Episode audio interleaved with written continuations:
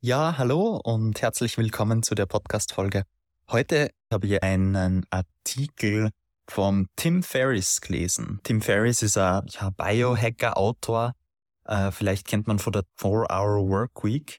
Es geht um Produktivität generell und wie man seinen Tag produktiv gestaltet. Es ist so, Medien stellen ja immer Menschen äh, herausragendes geleistet haben als Superhelden dar ob es die ganzen Tag Superhelden wären. Das führt dann klar oft zur Aussage, äh, wie zum Beispiel, ja, die Person kann das, aber ich bin ja ein normaler Mensch. Also, und mir, also mir ist genauso aufgefallen, bei YouTube-Videos zum Beispiel. Äh, ich schaue mir ganz gern so The Perfect Day an oder Day in Life und ich habe mir dann mal überlegt, okay, wenn ich die Person wäre, klar stelle ich da den perfekten Tag rein, der vollkommen durchgetaktet ist.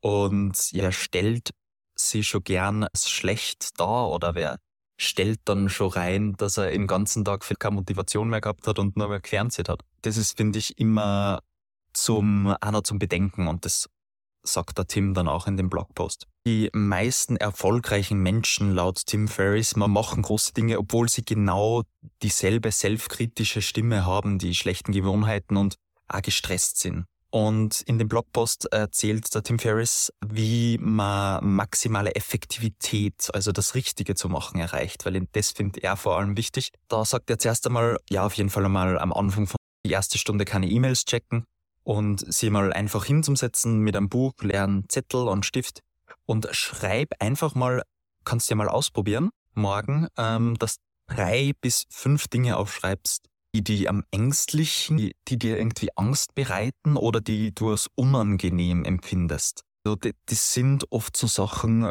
wie, ja, wie die von einer To-Do-Liste von Mal zu Mal aufgeschoben werden. Also vielleicht schon drei, vier Mal. Du kannst ja mal dann auf die Zetteln schauen, was das vorgestern, vorvorgestern ausgeschrieben hast, den Tagesplan, was ist so ein recurring Task. Und das sind nämlich meistens die unangenehmen und die Punkte, die eine gewisse Chance für Ablehnung oder Konflikt haben, die eigentlich wichtig sind und die man da immer aufschiebt. Nicht mehr wie, mehr wie fünf Dinge, einfach mal drei bis fünf To-Dos aufschreiben, die da so in den Sinn kommen. Und meistens weiß man es eh schon genau. Dann stellt Tim Ferriss sie folgende zwei Fragen. Und die lauten, wenn es das einzige wäre, was ich heute erreicht habe, wäre ich dann mit meinem Tag zufrieden. Nummer zwei, wird das Erledigen der Aufgabe all die anderen To-Dos unwichtig oder einfacher machen, abzuhaken? Wenn man da mindestens eine Frage von den zwei, ähm, ja, idealerweise dann zwei Ja beantwortet, oder dann ähm, kann man sich eines der To-Dos raussuchen. Also es wichtig ist von den drei bis fünf wirklich nur eines raussuchen, das man da mit Ja beantwortet hat und dann an zwei bis drei Stunden an diesen einer Sache zu arbeiten. Das ist der Zeitblock, die zwei bis drei Stunden. Das, es gilt nicht, wenn man irgendwie sagt, ja, zehn Minuten da und zehn Minuten da und dazwischen mache ich was anderes, sondern wirklich sich konzentriert auf das eine Ding, auf das eine To-Do. Wenn man sich irgendwie selber ablenkt von dem oder jetzt prokrastiniert, dann ist wichtig, nicht gleich vollkommen auszuflippen, sondern einfach wie bei, ja, wie bei der Meditation so gelassen zur Sache zurückkommt zum Kommen.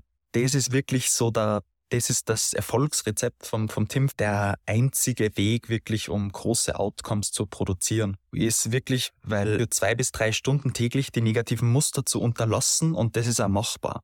Bei zehn wichtigen To-Dos ist 100% wahrscheinlich, dass da nichts Wichtiges erledigt wird. So zusammengefasst ist, was man macht, ist wichtiger, als wie man alles andere macht. Und nur weil man etwas gut macht, macht's die Sache nicht wichtig wenn man vielleicht das nächste Mal dann untertags merkt, hey, ich bin wieder so beschäftigt, äh, so beschäftigt zum Sein ist meistens eine Sache, dass man prokrastiniert, also so ein Hinweis.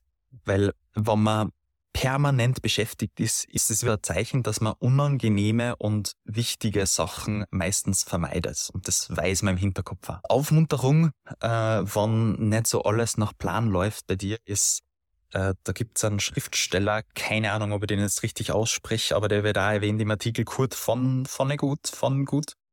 Äh, wenn ich schreibe, fühle ich mich wie ein armloser, beinloser Mann mit einem Stift im Mund. Da der Tim Ferriss hat geschrieben, in den letzten drei Monaten hat er, ja, hat er wiederholt, ich nenne ein paar Beispiele, auf Snooze drückt für ein bis drei Stunden nach, nach der geplanten Wegzeit, äh, weil er einfach nicht aufstehen wollte und schon öfters dann auch ja, gedacht, dass er irgendwie auswandert, weil er einfach überfordert war mit der Situation. Er hat zuerst mal einen Therapeuten gesehen, weil er davon überzeugt war, dass er lebenslang Pessimist ist. Hat Gentleman-Webseiten benutzt tagsüber, um zu entspannen, weil er äh, andere äh, wichtigere Dinge zum Tun hat gehabt und er hat die gleiche Jeans eine Woche lang getragen, nur um in äh, einer Woche des Chaos eine Konstante zu haben. Also es geht wirklich allen gleich auch die äh, quote-unquote erfolgreichen Superstars. Und was ich noch ganz spannend gefunden habe, ganz, ganz schön, so ist, dass man